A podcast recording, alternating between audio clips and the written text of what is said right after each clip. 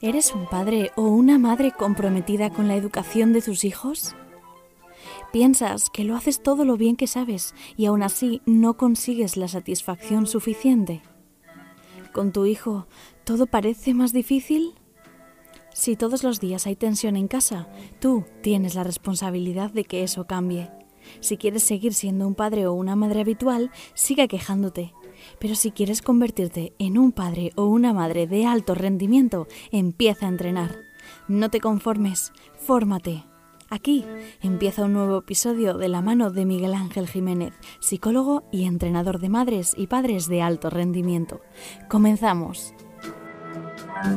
Muy buenas, hola de nuevo a todos y a todas. Un capítulo más, un episodio nuevo en este, en este proyecto de madres y padres de alto rendimiento. Hoy eh, Hoy me acompaña una, mujer que descubrí hace muy poquito, se lo comentaba ahora a ella fuera de micro, la descubrí hace muy poco y me cautivó. Me cautivó en, esa entrevista que, que, la escuché por la manera en la que tiene de contar eh, su experiencia y bueno, el trabajo que hace actualmente. ¿no? Eh, reconozco que no, no, soy muy objetivo porque me dijo mi mujer, escúchala, por Dios, que esto es impresionante, ¿no? Y, yo le hice caso a mi mujer y eh, desde luego razón tenía, razón tenía.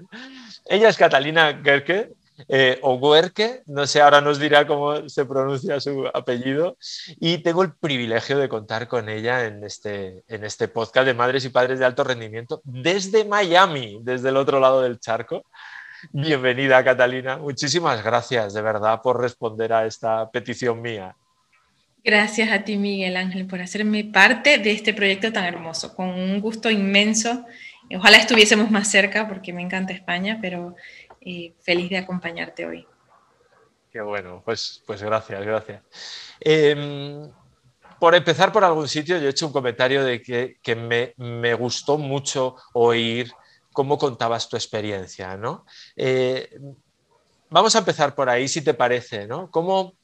¿Quién es, quién es Catalina hoy y cómo ha llegado hasta aquí, hasta este momento?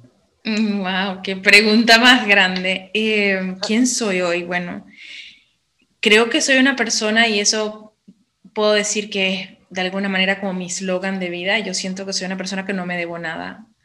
Em, y eso me hace sentir pues que estoy en paz conmigo, ¿no? Eh, cuando digo no me debo nada es que no he dejado para después ninguna parte de mí que me diga, ¿sabes qué? Yo creo que debemos esto o aquello. Eh, soy una persona que, que, de alguna forma me he comprometido a, ser, a serme fiel y mm, esa fidelidad y esos, y esos llamados han venido pues de esto mismo que estamos hablando, que es de de la compenetración, con la conversación interna de, quién soy y para qué estoy aquí. Eh, esto no empezó hace seis meses ni empezó con la pandemia. Siempre digo que más bien la pandemia a mí prácticamente me empujó eh, y me sacó por la puerta porque yo estaba haciendo esto hace, hace 20 años. Eh, empecé yo en esto de buscarme y, y, de conseguir un método realmente para, para sentir que no estaba incómoda conmigo. ¿no? Y, y, después ahora lo he llevado al punto en que lo comparto con muchas personas y no es más eso que un método para hacerse fiel uno y, y serse auténtico, ¿no? Y allí pues entonces uno se consigue de una forma muy sincera con la plenitud, con la paz interior y un sentido de, ¿cuál será la palabra para esto? Como de apropiación de mí misma, ¿no? Eh, yo creo que, que por como quiero, digamos, enfocar este capítulo que va alineado hacia, hacia eso, hacia la identidad, hacia el uno, ¿no? Hacia el uno o una misma, ¿no? Em, pero eh, creo que tú de formación eres arquitecta. Inicialmente trabajabas como, como arquitecta, pero algo pasó. Algo pasó, ¿qué pasó? Me fui sincera. Eh, pues bueno, allí empezó todo. Yo, y, eh, y creo que de, como no hay ningún camino que realmente esté equivocado en la vida, sino que lo que nos hace es pues estarnos redireccionando de una forma u otra. Eh, yo estudié arquitectura porque era como lo que se esperaba de mí donde, donde yo estaba. Em, viví casi toda mi, he vivido casi toda mi vida en Venezuela, pero bueno, ya tengo un montón de años aquí en Estados Unidos. Em, y allá pues se veía bien para una mujer. Este, es una carrera profesional que te deja seguir cuidando a los hijos en casa, que te deja manejar tu tiempo, todas esas como em, de alguna forma bien eh, asteriscos bien vistos de cómo ser una mujer profesional sin ser realmente tú o sin que lo, el llamado de tu misión de vida te robe ese rol impuesto socialmente, que es que la madre debe estar en la casa y todas estas cosas. Entonces sonaba bonito, era una carrera que creo que de todas maneras todavía sigo construyendo mundos, pero mundos internos más que mundos externos.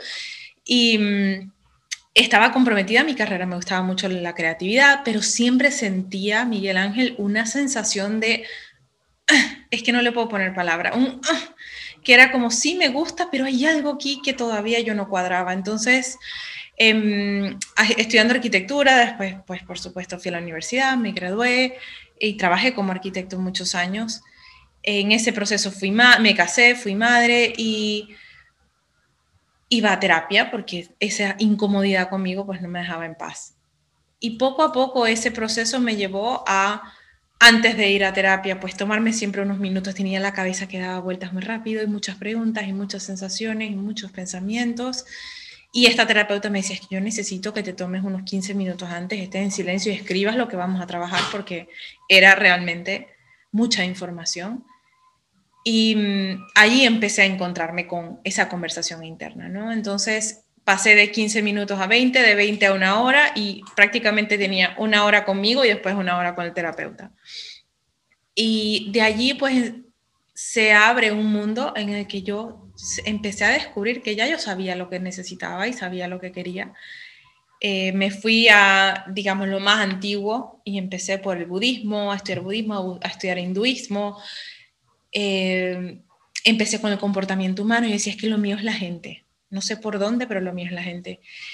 Y al mismo tiempo seguía trabajando como arquitecto. Y por eso cuando hablo en los programas estos que nosotros tenemos, siempre digo a la gente, no hace falta abandonar por completo la liana de la que te estás agarrando. Es que el otro mundo que se parece más a ti, que es aquello que te llama, no necesita que renuncies a todo.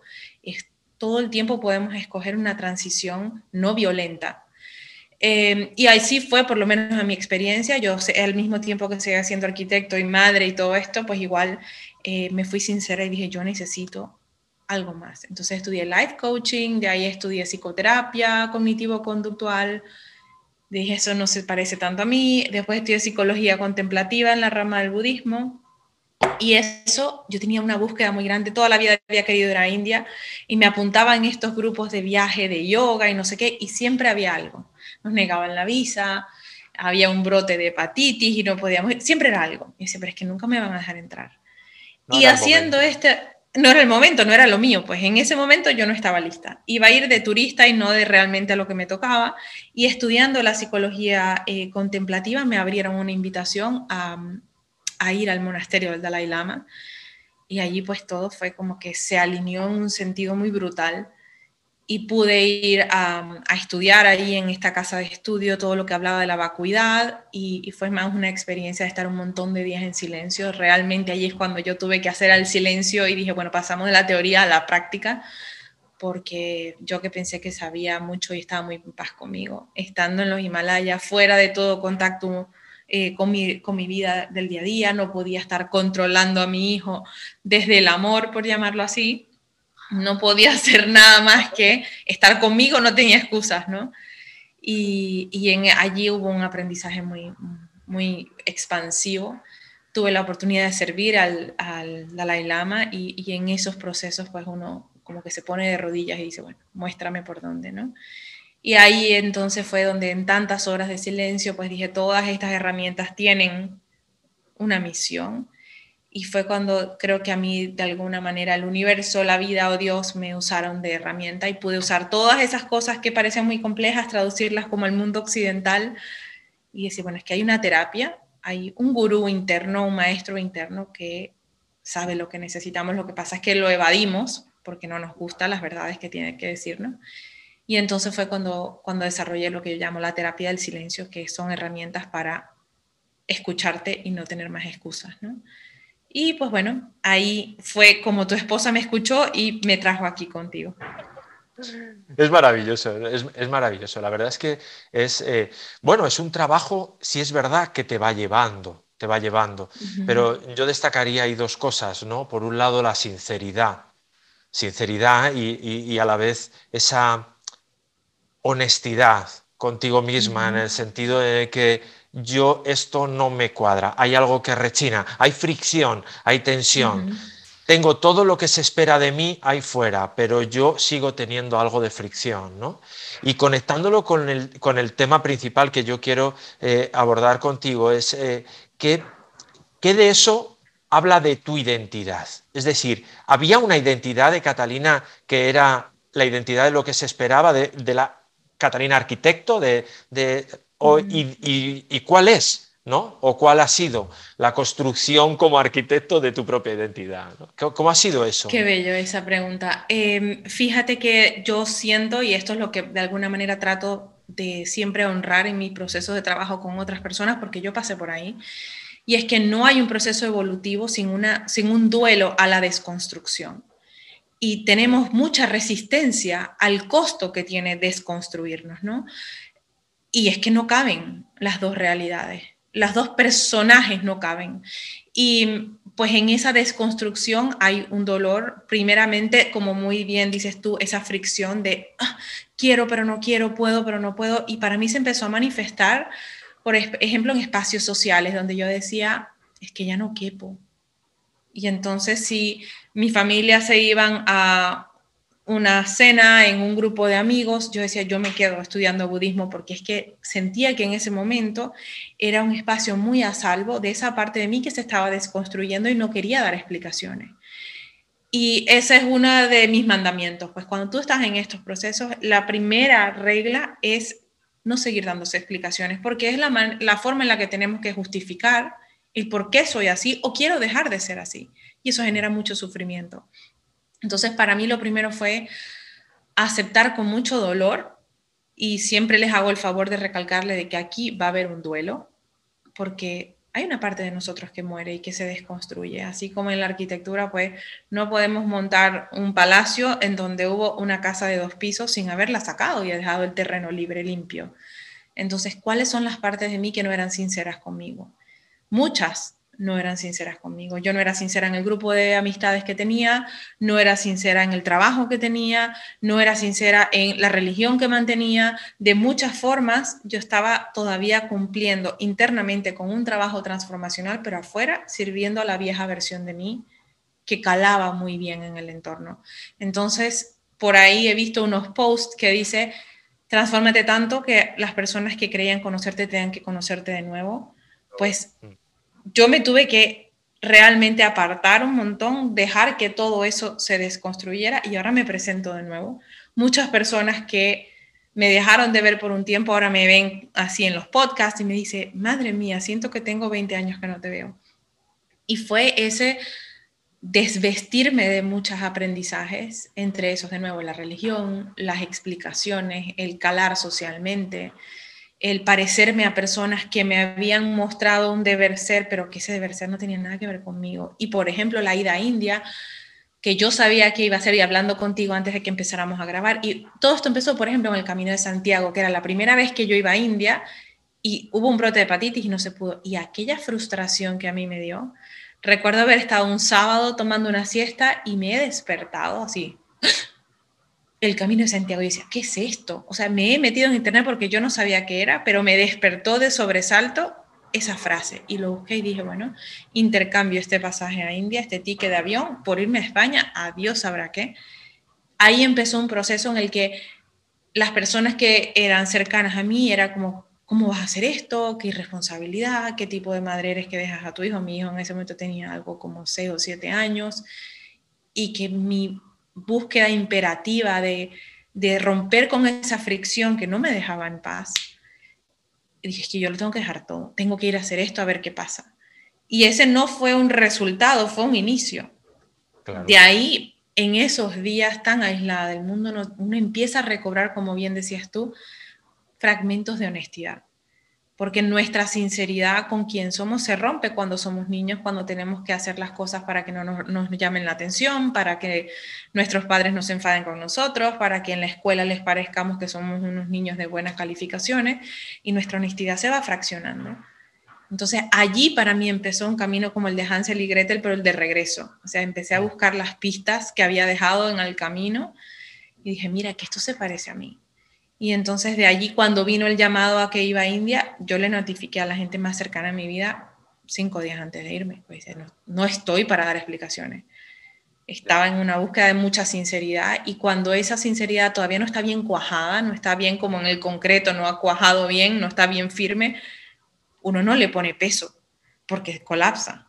Entonces, hasta que esa estructura interna no está reconstruida, el dar explicaciones es como estar poniéndole una grúa encima a algo, una, eh, una columna que apenas estamos eh, poniendo en pie, ¿no? Sí, sí, es más pedir permiso ¿no? y, justificarse. Aceptación. efectivamente, eso es. Em, claro, hablas de la identidad y es maravilloso porque esto yo no lo podría em, particularizar a la, condición de madre o padre. Yo creo que eso es a la condición de persona, da igual, incluso ni siquiera en un momento determinado, no porque vivas en Estados Unidos, no porque vivas en España, eh, eh, no porque tengas una edad u otra, sino a la condición en el momento en el que te toca. ¿no? Pero yo sí que creo, y, y, quiero compartirlo contigo, a ver tu opinión, ¿no? yo sí que creo que hay un, hay un cambio cuando uno se convierte o una se convierte en madre o padre. Y aquí hay una diferencia entre la madre, el, rol de madre y de padre, y habrá una diferencia en cada parte del mundo, ¿no? Pero, pero hay una diferencia porque a día de hoy todavía, bueno, esa simetría, ¿no? De la implicación de los, de los papás, aunque poco a poco vamos, ¿no? Cada vez eh, relacionándonos de otra manera con nuestros hijos y cumpliendo otro papel. Pero pero bueno, tenemos que hablar en términos generales. Eh, una mamá, el día que se convierte en mamá, es como que de alguna manera tengo esa sensación de que pospone, de suspende, incluso quita y aparta de en medio esa identidad que tenía previa, sea la que fuera, y de repente asume la identidad de madre, ¿no? Y entonces hay ahí un cambio, un cambio con todo lo que eso implica, ¿no? ¿Qué opinión te merece a ti este, este de repente asumo, a lo mejor es el mismo que asumes en el momento que te titulas como arquitecto o como médico o como lo que sea, ¿no? Pero de repente la condición de madre, algo pasa con tu identidad previa, ¿no? ¿Qué coste tiene eso? ¿Qué ocurre? Una de mis luchas con las personas con las que trabajo en los espacios grupales es que hay, yo soy como muy sincera porque veo reflejos de mí misma en aquel momento y lo puedes ver en Instagram y esto, lo primero que hacen las mujeres que han perdido su identidad es que ponen, por ejemplo, Catalina en su biografía de, por ejemplo, de Instagram o de Facebook, mamá de el perro, el gato, Juan Pérez. Un momentico. O sea, tu identidad empieza porque soy madre de quién, ¿no?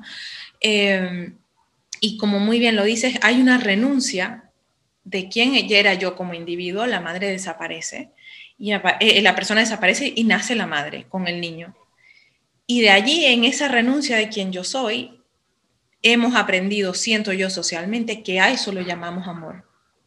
Amor de madre significa renunciar a la identidad de esta persona que yo era antes de que tú vinieras a, a esta vida. Y allí es donde, por desgracia, asumimos esa fórmula que dice sacrificio es igual amor. Y en mi caso, que vengo de esa estructura también, porque, bueno, sobre todo en Latinoamérica eso es muy visto, o sea, el amor de madre empieza por la renuncia y el sacrificio. Si no te sacrificas, y no renuncia, no eres digna de ser madre. Em, y yo siento que la obligación que tenemos como madres ahora principalmente es mostrarle a nuestros hijos que no tenemos que renunciar a nada de lo que somos para cumplir roles sociales, ¿no? Eh, y lo hablo mucho con mi hijo y le digo, mira, yo no, a lo mejor te dejo un negocio, a lo mejor te dejo un millón de dólares, a lo mejor te dejo una, un jardín de cactus, yo no te, te dejo un perro, yo no sé qué, lo que sí estoy segura que te voy a dejar es la valentía. ¿Cómo se vive valiente? ¿Por qué creemos que ser buena madre significa amar desde el sacrificio? Entonces lo que hacemos es postergar el momento en el que le enseñamos a nuestros hijos cómo ser ellos eh, cómo conseguir el valor de quién son. Y lo que hacemos es que les mostramos cómo esconderse de quién son a través del sacrificio y llamarlo amor. Digo, eso nos toma una inversión tan grande en terapia, sacar a la persona de esa caja del sacrificio, que es que, bueno, lo sabrás tú, digo, Dios mío, ¿cómo tenemos eso metido en los genes? Esa sensación de que el amor y el sacrificio van juntos, y ahí me llamo madre, ha roto con el verdadero significado de la maternidad, que es mostrar a los hijos desde la nutrición cómo ser personas válidas y auténticas por ser quienes son si yo como madre le quiero enseñar ese texto y esa teoría, pero todo el tiempo lo que ellos ven de nosotros es que vivimos el sacrificio, ellos no van a aprender de lo que le decimos, ellos aprenden de lo que uno le hace sentir. Y si yo veo que mi madre no se sabe dar un espacio, si veo que mi madre dicen, ¿a dónde quieren ir a cenar? Y la madre dice, donde ustedes digan, porque, mi madre, porque como madre no tenemos voz ni tenemos derecho, las hijas que hacen copian el modelo. Y entonces lo que estamos es continuando una herencia de desgracia, que es que el amor es igual al sacrificio. Y entonces allí es donde pareciera que vale esa identidad de madre, porque es que aquella otra persona que yo era, que sabía escogerse o que tenía gustos, no cabe dentro del rol materno, parece que tuviéramos que escoger. Y ahí lo que estamos escogiendo es postergar un patrón que simplemente hace infeliz a todo el mundo, porque unos hijos cerca de una madre que se ha escondido, lo siente, lo ve y lo repite. Y de esa manera, pues no, no podemos estar más lejos de la autenticidad ni de la plenitud, porque si yo estoy renunciando y generando fricción dentro de mí, pues ¿en qué convierto cualquier cosa? ¿En una pelea, en una discusión, en un reclamo? Son reclamos que me hago a mí misma y todavía no me los he escuchado. Entonces reclamo a mis hijos, quiero que sean perfectos, quiero que estudien lo que a otras personas les va a parecer maravilloso.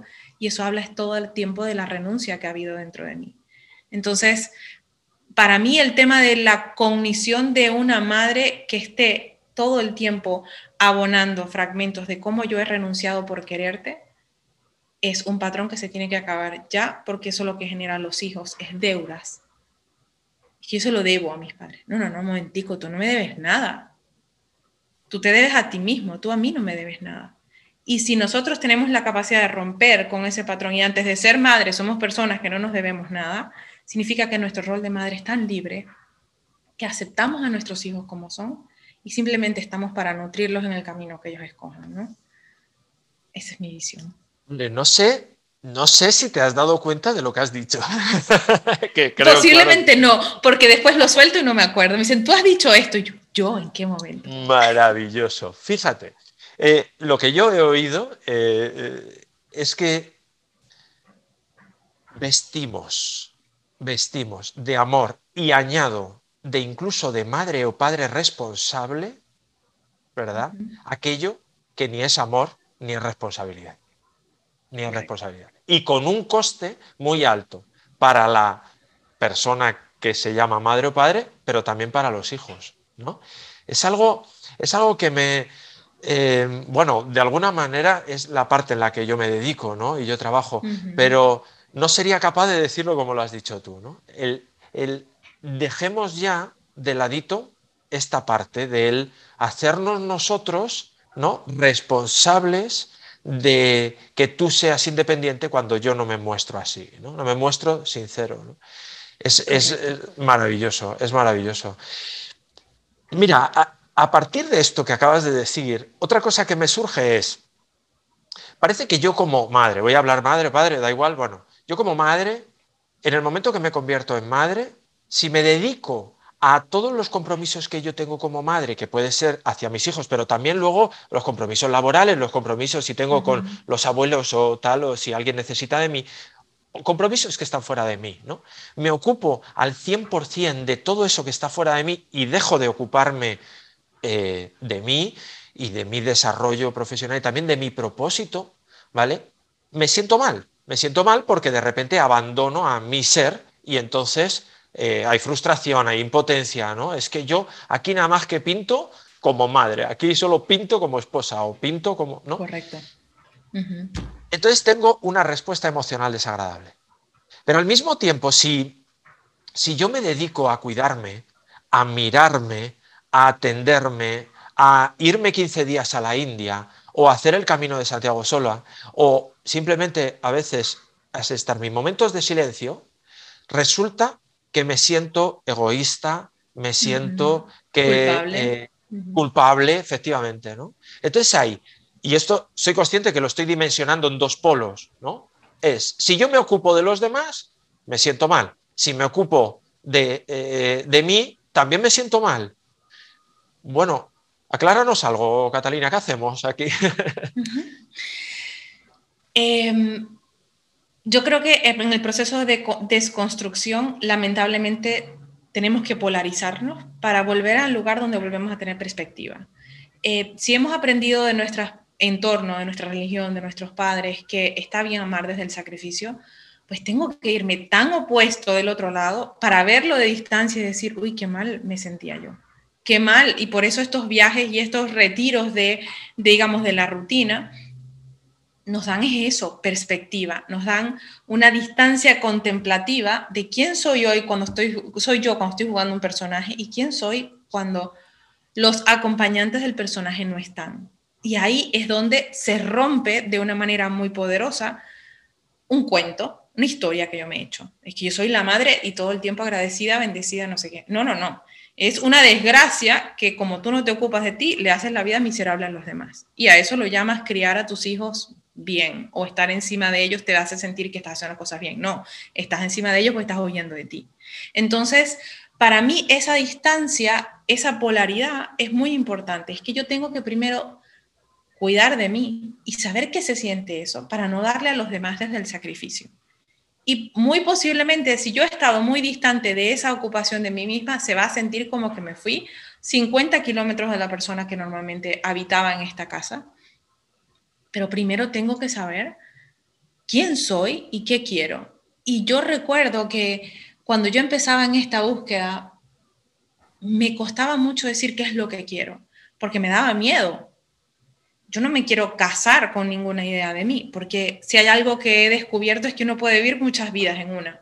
Entonces yo no decía es que de aquí en adelante lo que yo quiero ser es budista. Uy, no, no quiero ese tipo de etiqueta. Quiero tener la libertad que nunca tuve antes de reinventarme y de transformarme tantas veces como la vida me lo muestre necesario, ¿no? Y yo me quedé con una frase que todo el tiempo me hace eco y me hace levantarme en los proyectos que llevo adelante, y es que lo que yo quiero para mí es una vida interesante. Una vida interesante es aquella en la que yo todo el tiempo entro a esos lugares con curiosidad. Si yo estoy enfrascada en el espacio donde yo tengo que estar cuidando a los demás, estoy evitando a toda costa lo que una vida interesante me está pidiendo, que es que yo me haga cargo de mí, que estudie otras cosas, que me atreva, es más fácil esconderme en el lugar en el que estoy cuidando de lo que tú vas a comer de cena, lo que el niño tiene que hacer. Sí es verdad que a los niños tenemos que darles alguna estructura, pero si yo estoy abandonándome, ¿qué calidad de amor le estoy dando? Es un, un, un container, un envase vacío, porque yo no sé cómo decirle cuídate o escógete o no tengas miedo de ser tú si yo estoy, ese espacio dentro de mí es un armario que tiene telas, telas de araña porque yo no lo he habitado.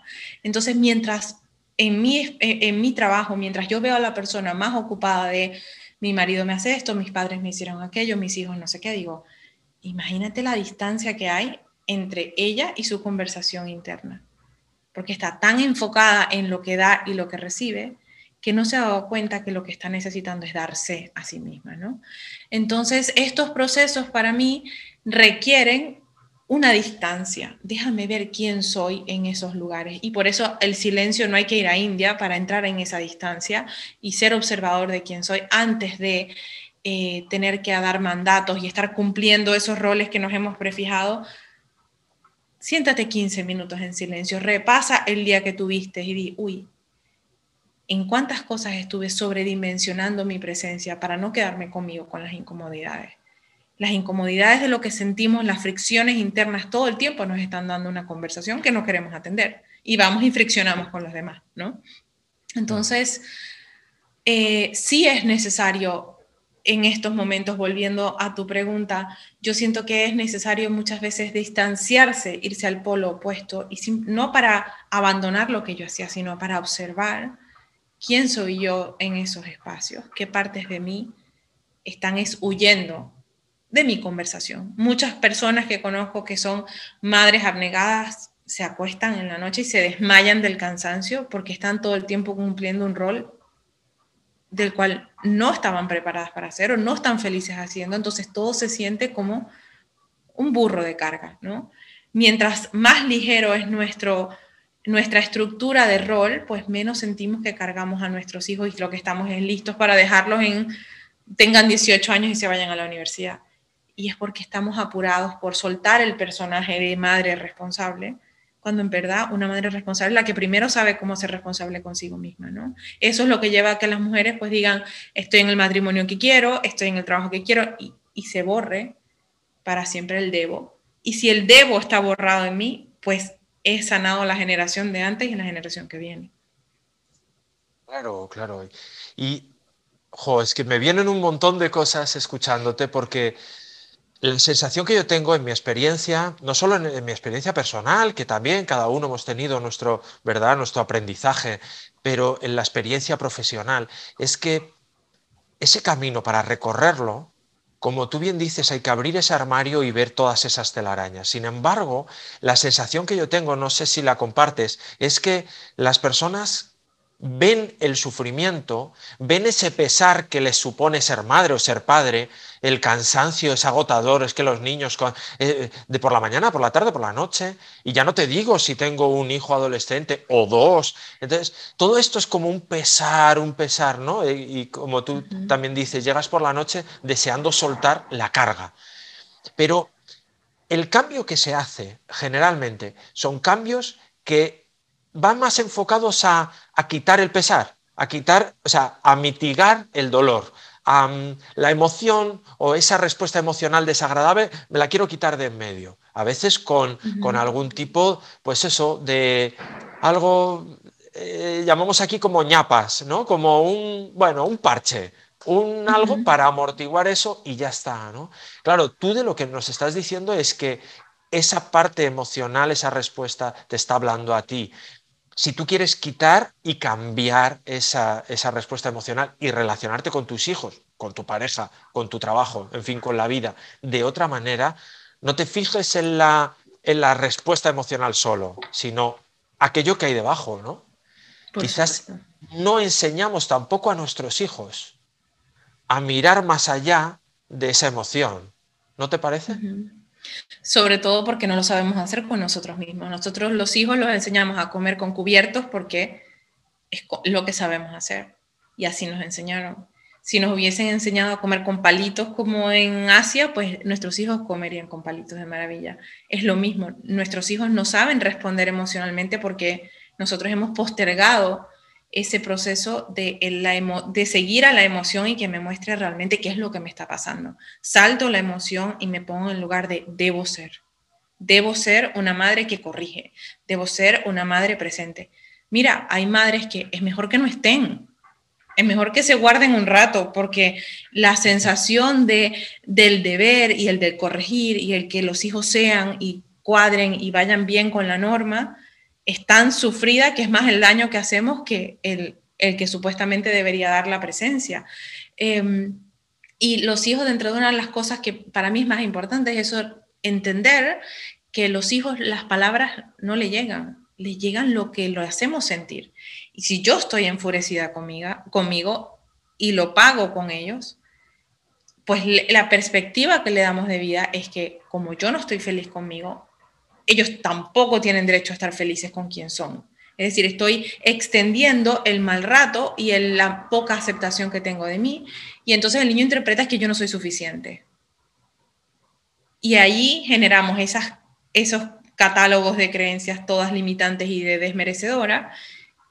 Y nos damos cuenta de que los hijos los que han estudiado carreras y posgrados y siguen sintiéndose que no, no merecen nada y que tienen una vida escasa y que se desvalorizan y, eso se origina no porque yo no le di lo suficiente, es porque sentían en el ambiente que el, el desconsuelo que yo tenía conmigo era su culpa, era un reflejo de quién ellos son, porque cuando somos niños no sabemos distinguir entre si tú te sientes así porque hay un problema contigo y la manera como has escogido vivir o si el problema soy yo.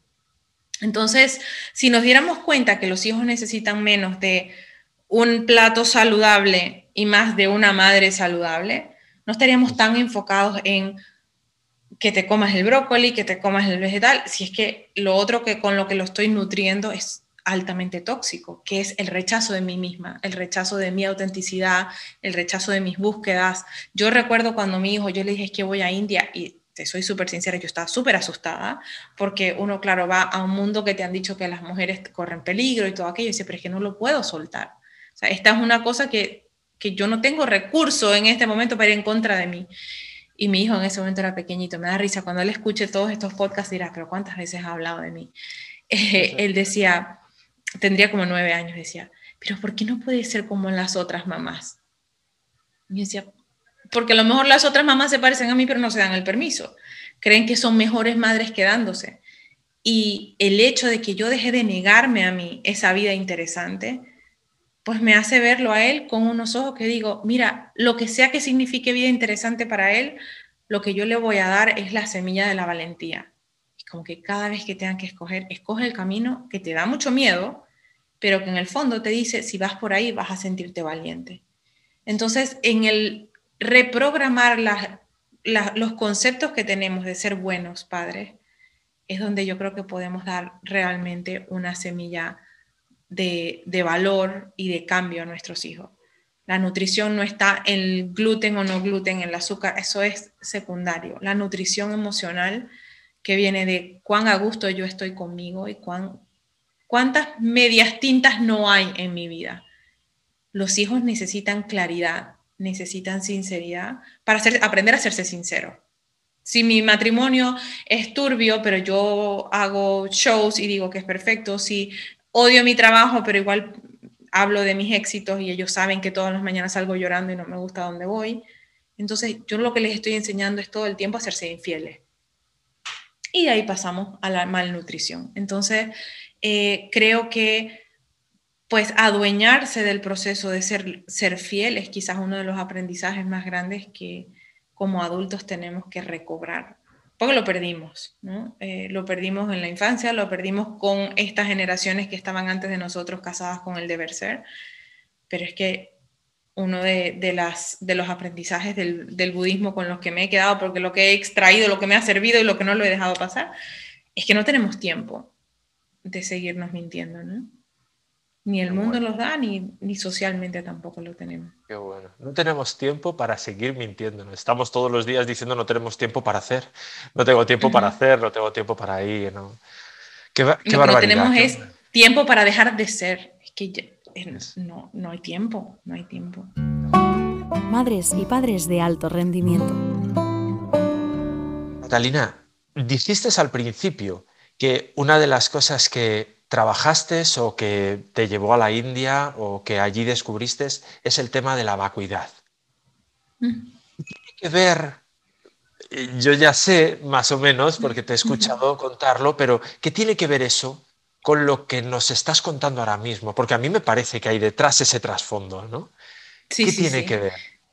Uy, qué tema ese. Fíjate que cuando yo me, me apunté a esto, que eran unos estudios avanzados, yo decía, madre mía, ¿qué voy a aprender yo de aquí? Me da tanto miedo que después todo se quede vacío, porque sé que, cuál es la finalidad de esto. Entonces, em, pues bueno, entrar en el tema de la vacuidad tal cual como, digamos, lo explican eh, a nivel filosófico dentro del budismo es bien complejo, pero de nuevo, creo que a mí me ha tocado el tema de la traducción, de lo complejo a lo, a lo simple.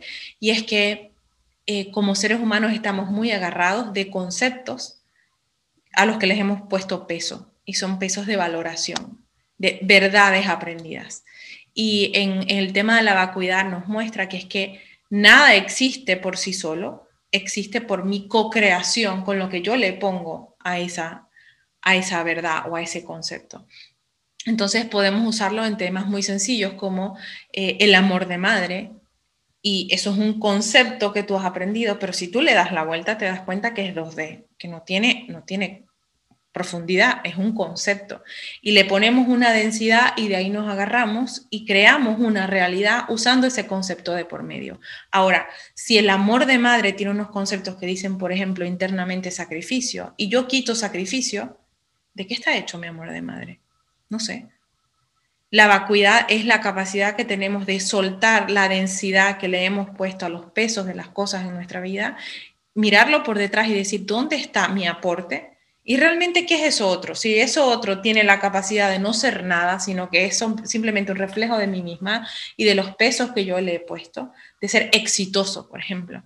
Claro, el tema de la vacuidad a nivel filosófico tiene otras profundidades y hablan de las escuelas del, budismo y, y, cómo el Mahayana lo usó para eh, mostrar que es que, lo decía el Buda, es que la, realidad no, no, existe, es inherente, es depende de dónde tú estés poniendo el pensamiento. Y es cuando dicen, por ejemplo, si tú estás en un bosque y a 400 kilómetros se cae un árbol y nadie lo está escuchando, significa que no se cayó. Significa que eh, si nadie escuchó el ruido, quiere decir que ese árbol realmente no emite ningún sonido o es que eh, lo emite a pesar de que yo no esté. Y ahí es cuando nos hablan de esa, eh, todo el tiempo esa co-creación, esa coparticipación que tenemos con la realidad y por eso es que no es que nos están pasando cosas, es que estamos co-creando en esta conversación a través de los conceptos que sujetamos con una cierta densidad. Y esas verdades, cuando uno las pone en una mesa y dice, déjame desintegrar esta verdad. Madre mía, te das cuenta que está hecha de un montón de percepciones y a lo que la diluye se queda en la nada, se queda vacío. Y el pensamiento está lleno de un montón de conceptos vacíos que nos han obligado a crear una realidad a través de ellos, ¿no?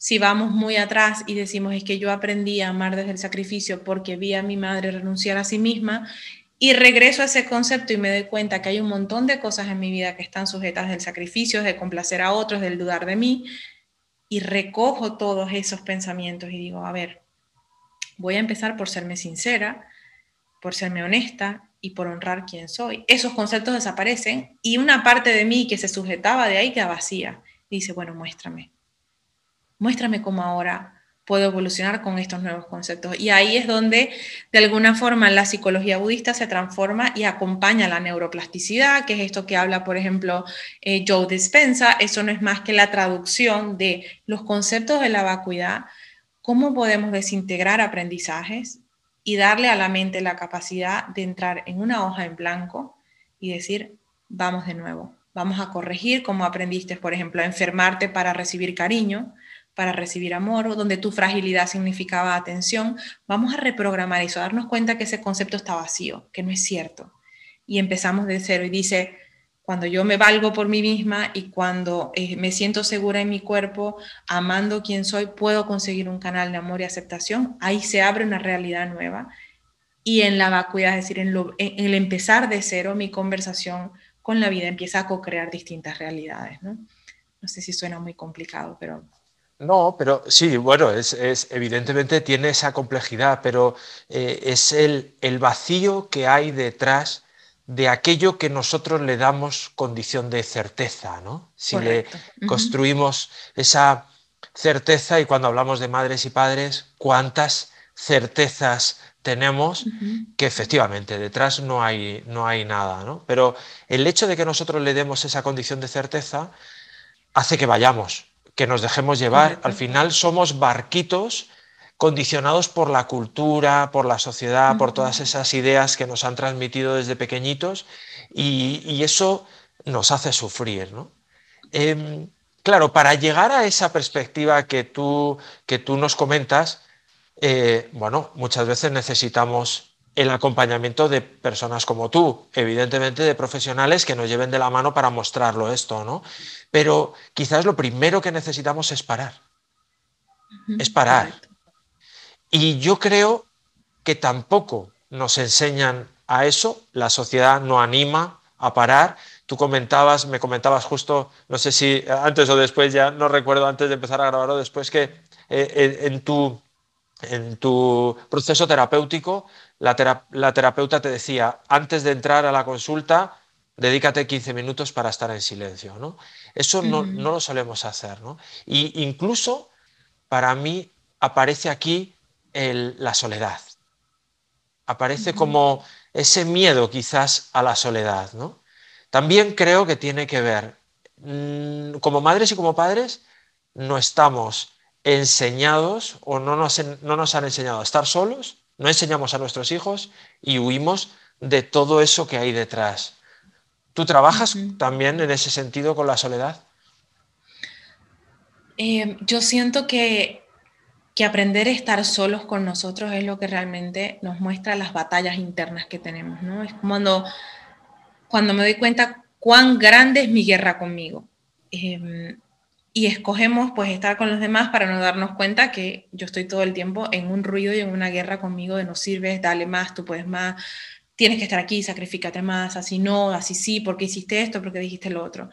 Em, el estar solo viene de poder lograr el momento en el que yo escojo estar conmigo para incorporar las partes de mí con las que no estaba en paz. Es distinta la soledad. La soledad para mí es un sentimiento y uno puede sentir soledad estando acompañado. Claro. Puedes estar en una reunión, como te digo, me pasaba a mí hace 10 años que yo decía, estoy llena de gente, pero qué solitario es este espacio. Todo el mundo hablando, no sé, de de los viajes que habían hecho o de las cosas que habían comprado. Y decía, pero Dios mío, qué soledad tan grande la mía en este espacio que me sentía, pues bueno, como en un gato en una fiesta de perros. Yo decía, pero es que yo, ¿qué, estoy haciendo aquí? ¿Sabes? Era un, sentido hasta de protección, de no le puedo mostrar a nadie realmente lo que yo siento, lo que me interesa, lo que estoy pensando, porque no hay eco. Entonces, allí hay soledad. Y creo que muchas personas se pueden identificar con estar en espacios acompañados, pero con una emoción de soledad, que es que yo no me consigo en el espacio donde estoy, no consigo eco, no consigo enlace, no consigo pertenencia. Aprender a estar solo es distinto, porque cuando yo estoy sola, no necesariamente estoy en soledad, puedo estar sola en plenitud. Cuando podemos distinguir estas dos cosas y, nos damos cuenta que el estar solo es una decisión y es una elección, es porque cuando estoy sola estoy buscando la paz de estar conmigo de no necesitar estar con otras personas para sentirme querida, para sentirme adaptada a quien soy, para respetar mis elecciones. Entonces, mi trabajo principalmente es sacar a las personas de los espacios en los que viven en soledad simplemente que no lo quieren aceptar y llevarlos al lugar donde el estar solamente contigo se convierte en un lugar tan sagrado, un templo de tanta suficiencia, que es que cuando estoy a gusto conmigo, no hay nada que me pueda agredir afuera, no hay nada que tú me digas, mira, no quiero ir al cine, no me apetece hoy. Bueno, va bien, no lo siento como un rechazo, porque es que no hay una parte de mí que necesitaba estar contigo para sentirse querida. Hay una parte de mí que internamente dice, magnífico, voy sola. Estoy muy bien, voy sola y me encanta y te lo disfruto y te cuento después la película. O simplemente me quedo y digo, ah, no pasa nada, lo veo otro día. Esa diferenciación de al aprender a estar con nosotros es lo que nos ayuda a reconstruir relaciones sanas, porque no estoy desde la necesidad, sino que estoy desde la elección. Y eso es un aprendizaje, porque cuando somos niños estamos obligados a los amigos de los padres, a las relaciones familiares, y mire, llega una edad en la que uno se sincera y dice, y cuando estoy con estas personas me siento solitaria, siento gran soledad porque no eh, hay un espacio de mí que no cabe aquí el aprender a estar solo hace que todas nuestras partes quepan dentro de lo que somos y tenemos la capacidad y la bendición de escoger de nuevo. Y es cuando digo que muchas vidas caben en una. Pues estaba la que complacía socialmente, ahora está la que socialmente no le interesa nada sino a sí misma, está después la integración y dice, hay una nueva sociedad a la que quiero pertenecer, unos nuevos espacios donde yo escojo hasta dónde. Y todos esos son procesos en los que mientras más nos acercamos a la autenticidad, pues menos solitarios nos sentimos y estamos más a gusto estando solos, ¿no? Y allí es cuando viajar solo se convierte en una aventura y no en un castigo, ir al cine solo también. Y claro, construimos relaciones con menos dependencia y con la flexibilidad de darnos el permiso de decir por aquí sí, por aquí no, que antes no nos lo dábamos, con tal de no sentirnos solos, pues no nos dábamos esa opción, ¿no? Em, y nos hacemos más sanos, inclusive yo siento que cuando uno se muestra así a los hijos, les damos a ellos una, una ventana al escoger que antes no tuvimos. Muchos hemos llegado aquí principalmente porque nunca nos dejaron escoger, sino que seguíamos los mandatos, ¿no? Entonces el escoger estar solo es quizás una de las, sabes, de, la, de, de los Everest más grandes del ser humano, que es que tú puedas estar solo tan bien que puedas escoger a otros simplemente por el sentido del amor sincero, de la compañía, del estar en conversaciones que te nutren y no desde la necesidad. Mm. Eso no quita que puedas estar con personas que en ese momento no te nutren, pero ya te permites estar ahí desde la conciencia, sabiéndolo, ¿no? Evidentemente. Y dices hasta dónde, dices, bueno, ya, mi tiempo con este ya se acabó. Ya, tuve un rato de verlos y me voy porque ya aquí de verdad no es. Y no te sientes culpable, no te fuerzas, no estás desde el sacrificio. Y bueno, la pasas bien porque vas con personas con las que, bueno, hablas de otras cosas y escapas de tu mundo un rato y dices, bueno, está lindo hablar de esto, pero no estás desde la necesidad de pertenencia, sino desde el poder de escoger hasta dónde quiero ser parte de esos espacios, porque ya no estoy necesitando estar acompañada, y que cuando estoy conmigo estoy también que después puedo escoger sin necesidad de, de pertenencia, sino más bien desde el lugar y el poder de la elección. ¿no? Claro. Ya nos has dicho un montón de cosas y has dejado encima de la mesa muchos hilos de los que se pueden tirar para empezar a caminar. Y como madre y como padre, uno puede, madre, padre y persona, al final, incluso para enseñarle a nuestros hijos. Eh, eh, nos has dejado como muchos hilos, ¿no? Para poder empezar a caminar y, enfocarnos. Pero por, por ir acabando, eh, quería traer esa estrategia, esa manera en la que tú trabajas o el, eh, no quiero llamarlo herramienta porque probablemente no lo es, ahora me comentas, pero es un poco el pilar fundamental que está en el que basas tu trabajo de acompañamiento, no solo personal tuyo, sino en el que, en el que acompañas a otras personas, ¿no? que es el silencio. De hecho, tu proyecto, y ahí la gente te puede seguir en la página que tiene el mismo nombre, es In the Knife of, the in the knife of Silence, ¿no? en el nombre del silencio. Eh, ¿Qué es el silencio en este sentido, entendiendo este sentido como estrategia, como manera de a lo mejor hasta de vivir? ¿Cómo utilizamos ese silencio para llegar a todo esto que nos has comentado, de, conocerte, de trabajar, de la soledad o no soledad, de la vacuidad, de todas estas cosas. ¿Cómo podemos? ¿De qué estamos hablando cuando hablamos de silencio? Em, el silencio este con el que yo trabajo, que es distinto al silencio que es ausencia de ruido. El silencio con el que yo trabajo es como un silencio introspectivo, es la puerta al mundo interior de cada quien. Em, eso que a veces llamamos intuición o que decimos eso no sé de dónde sale o por qué te estoy diciendo esto. El silencio introspectivo y la herramienta, como bien dices, que, hemos desarrollado aquí en The Name of Silence es em, las personas entran a trabajar en nuestros programas a través de em, audios, eh, son, son eh, sesiones pregrabadas en las que yo los llevo a un lugar en el que estamos atravesando desde el silencio interno, es decir, yo callo esta conversación de todo el día y me convierto en el observador de mis pensamientos. Entonces, a través de estos audios basados en la neuroplasticidad, basados en la terapia contemplativa, llevo a la persona a vivir por un rato en su inconsciente. En ese inconsciente yo desarrollo la herramienta más poderosa del ser humano, que es la de observarse siendo y observarse pensando. Desdoblamos a ese ser aprendido del ser que ya sabe. Ese ser que ya sabe está unido a la autenticidad, a lo que yo era antes de aprender a que me dijeron quién tenía que ser. ese centro de la persona que nos hace regresar a un lugar donde todo lo que yo soy cabe entonces, allí esta herramienta nos lleva a soltar los aprendizajes, la ansiedad, la depresión y observarme diciéndome, hablándome, haciéndome sentir, forzándome a cumplir con algunos deberes. Y es increíble, pero la persona desarrolla su autoterapeuta.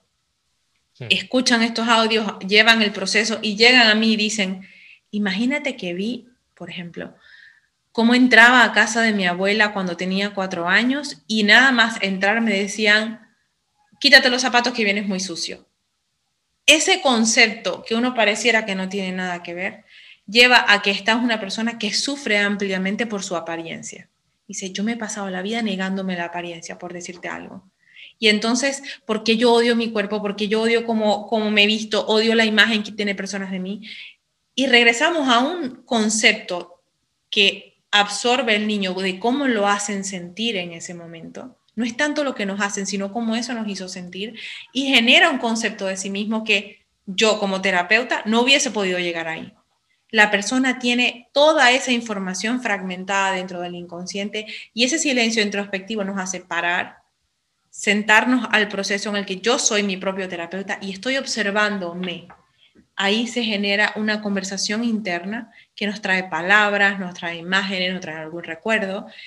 Y yo mismo empiezo a despertar ese tejido mental en el que nada se me escapa. Tú bien sabes, como terapeuta nos es muy difícil lograr el 100% de la sinceridad de la persona. Siempre por vergüenza, porque lo tengo bloqueado, porque no te quiero decir eso porque no sé qué vas a pensar de mí, pues yo me lo guardo.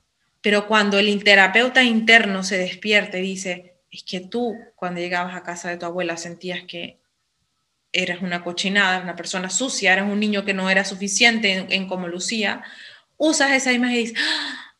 eso te trae inmediatamente una conexión en el que tú ves todos los aspectos de tu vida que vienen de esa raíz el miedo a no ser suficiente, a cómo luzco, a lo que pienso, a lo que digo, a lo que valgo, a lo que merezco, a las dudas que tengo sobre mí, están todos arraigados en procesos que aprendimos de los 0 a los 14 años. Y si no tenemos la capacidad de sentarnos y decir de dónde viene esta emoción, por qué he reaccionado así con mi hijo, dónde antes yo odiaba el desorden o discutía por, por un esfuerzo que no fue hecho o por no tener buenas calificaciones. ¿Dónde estaba puesto eso en mí? El silencio introspectivo nos permite traer todo lo que estaba afuera, traerlo al lugar interno donde nos empieza a mostrar un rompecabezas de quién soy. Mientras más piezas tenemos dentro del quién soy, menos reaccionamos afuera, menos batallas internas libramos, porque es que yo lo que estoy reconstruyéndome a mi visión original, a mi misión original, mi visión original, abandonando ese personaje que aprendí para que otros me quisieran o para que otros me aceptaran. Y en ese regreso, donde la autenticidad nos encuentra, es donde hay realmente sanación. Es donde digo, hay partes de mí que me encantan, hay partes de mí que no tanto, pero todas son mías.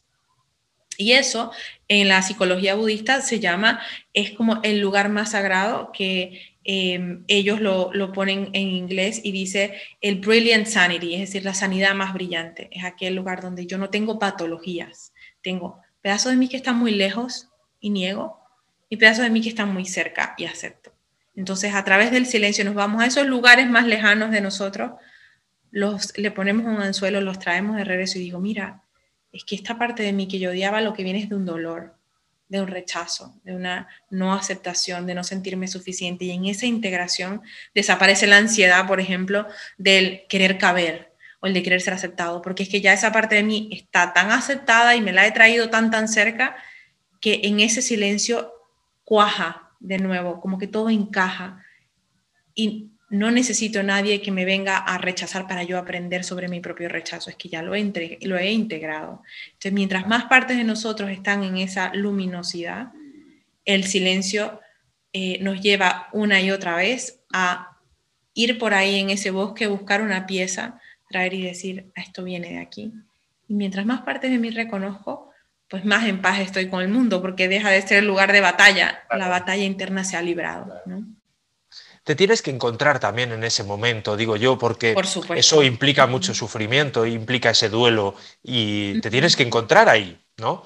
No es fácil, pero también es verdad, como digo yo a la gente cuando me dice, ya Miguel, pero esto es muy difícil, cuando hablamos a lo mejor de, de educación, yo le digo, ya, tampoco es fácil vivir como estás viviendo tampoco es fácil. Entonces, es, verdad. Ahí es donde viene el escoge tu difícil. al final, es escoger tu difícil.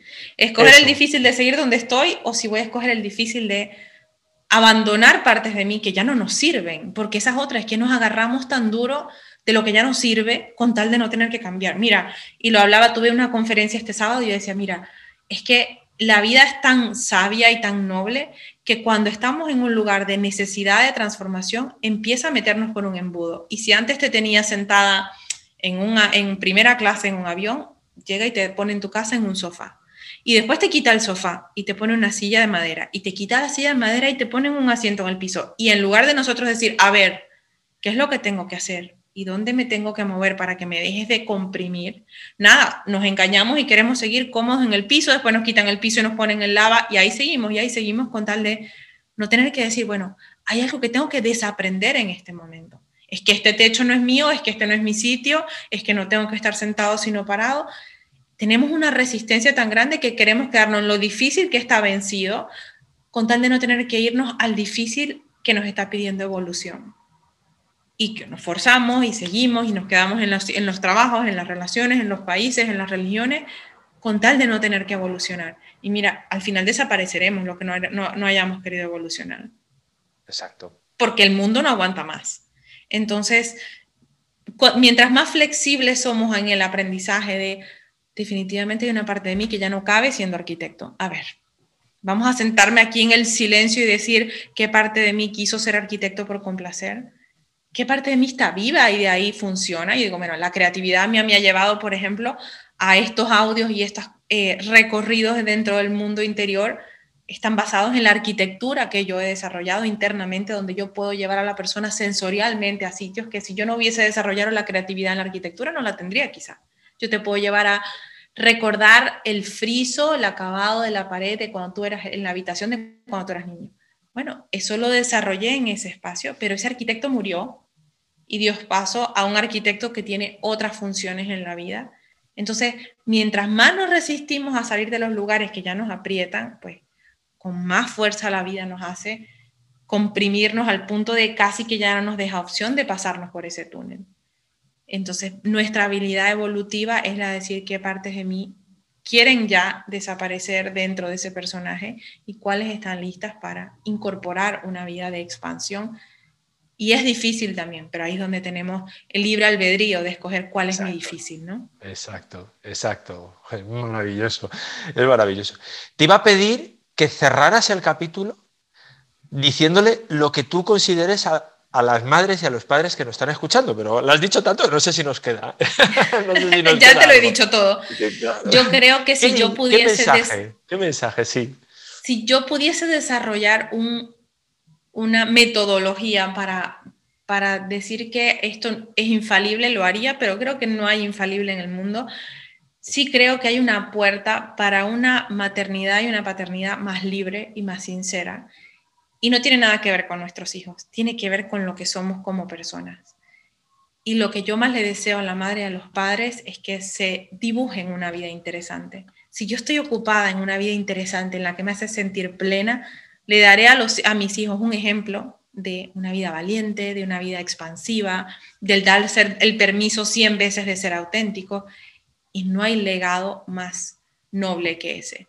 Olvídate de si le pagaste en la escuela en Harvard. Si es un niño que está castrado, que no se permite ser quien es, le has dado una herencia que lo va a hacer sufrir el resto de su vida. Entonces, ocuparnos realmente de cuál es el legado empieza por recobrar la individualidad, las luces inmensas que hay en cada uno de nosotros, porque no hay un padre o una madre que no tenga algo noble, algo auténtico que dar. Imposible, porque hasta un padre en la cárcel tendrá una historia luminosa de cómo mostrarle al hijo ser valiente o cómo eh, corregir errores, en fin, no hay una vida desechable que digas, de, aquí, de este no tengo nada que aprender.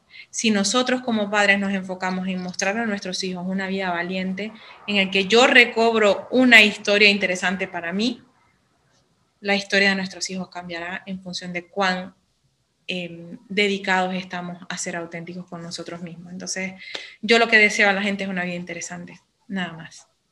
Maravilloso. ¿Qué más? Catalina, muchísimas gracias, muchísimas gracias por todo lo que nos has contado, todo lo que has compartido con nosotros de valor incalculable. Así que muchísimas gracias, muchas gracias. A ti, Miguel Ángel, por la invitación, por llevar a cabo este programa que que bueno, para quien lo escuche y escuché otro de los, de los episodios que tenía, digo, bueno, es que no hay esfuerzo pequeño. Todo lo que podamos hacer que nos, nos ayude a regresar a un camino distinto, a, hacernos preguntas grandes, pues creo que la vida nos paga después con creces, porque, porque esta misión es, es inmensa. Entonces, gracias por por reach out, por llamarnos, por buscarnos y por traernos a este espacio que has hecho desde un lugar de tanta autenticidad y tanta importancia para, para la sociedad. Entonces, agradecida contigo por el espacio. Muchísimas gracias, gracias de verdad de corazón. Y nada, pues espero que os haya gustado un montón, como, tanto como me ha gustado a mí. Y, y lo dicho, como siempre, nos vemos en el próximo episodio. Un abrazo muy fuerte. Chao.